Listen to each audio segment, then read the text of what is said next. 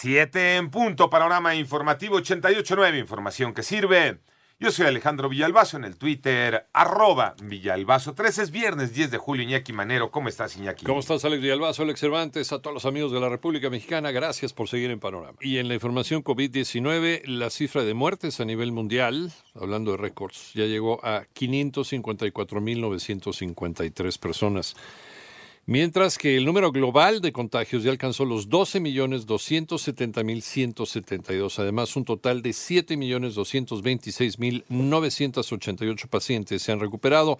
La tasa de recuperación sigue alta, pues ha estado subiendo el 93%. Y el director general de la Organización Mundial de la Salud, Tedros Adhanom Ghebreyesus, anunció ayer la creación de una comisión independiente para revisar la actuación del organismo en la actual pandemia del coronavirus coronavirus, que es algo que Estados Unidos le había estado pidiendo a la Organización Mundial de la Salud tras retirarle el apoyo. México, México, ya lo decíamos, alcanzó un nuevo récord de infectados por coronavirus en un solo día. Moni Barrera. La Secretaría de Salud informó que ya son 282.283 casos confirmados de coronavirus en el país, lo que representa 7.280 más en un día y 33.526 defunciones, es decir, 730 que se notificaron en las últimas 24 horas. Nos estamos concentrando en los mayores de 60 años. Aquí sí continúa un incremento en este grupo de edad, un incremento que fue de inclusive más 12% de la semana 24 a la 25. Las defunciones han empezado a disminuir con una diferencia de menos 10% de la última semana. ¿Cuántas personas de la tercera edad se estiman? Tenemos como casos activos en todo México 5.149. Así lo dijo José Luis Salomía, director general de epidemiología. En 889 Noticias, Mónica Barrera. Las 7 de la mañana con 3 minutos, el secretario de Educación Pública, eh, Esteban Moctezuma,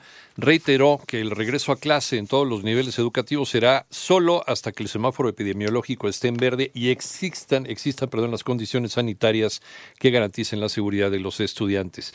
Y por otro lado, de acuerdo con un estudio de la organización Signos Vitales, el personal de salud que atiende COVID-19 en México tiene hasta seis veces más riesgo de morir tras contagiarse que los profesionales sanitarios de China y los Estados Unidos.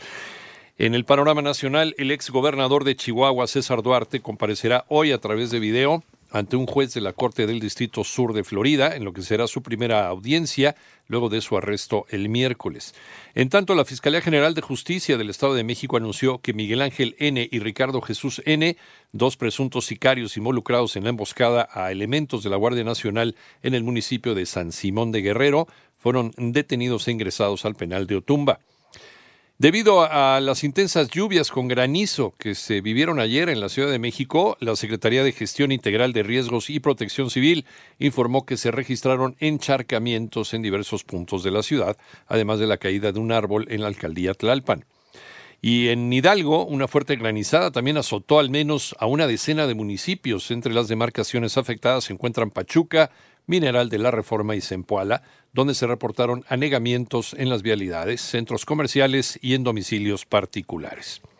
En junio, la inflación llegó a su nivel más alto en seis meses. María Inés Camacho. El INEGI informó que en junio, durante el regreso a la nueva normalidad, los precios de los productos y servicios al consumidor registraron un alza de 0.55% respecto al mes inmediato anterior, así como una inflación anual del 3.33%. De esta forma, el índice nacional de precios al consumidor registró su nivel más alto desde febrero, cuando se ubicó en 3.7%. Además, la inflación acumula tres meses continuos con avances. De acuerdo con el INEGI, los productos que registraron aumentos en sus precios fueron gasolina de bajo octanaje, pollo, gas doméstico LP, gasolina de alto octanaje, naranja, frijol, arroz, refrescos envasados, carne de res y electricidad, mientras que jitomate, huevo, chile serrano, limón, cerveza, tomate verde, cebolla, chayote, derechos por el suministro de agua y calabacita, costos a la baja. Cabe mencionar que el índice de precios de la canasta básica reportó un alza mensual de 1.59% y anual de 3.14%, 88.9 Noticias, María Inés Camacho Romero.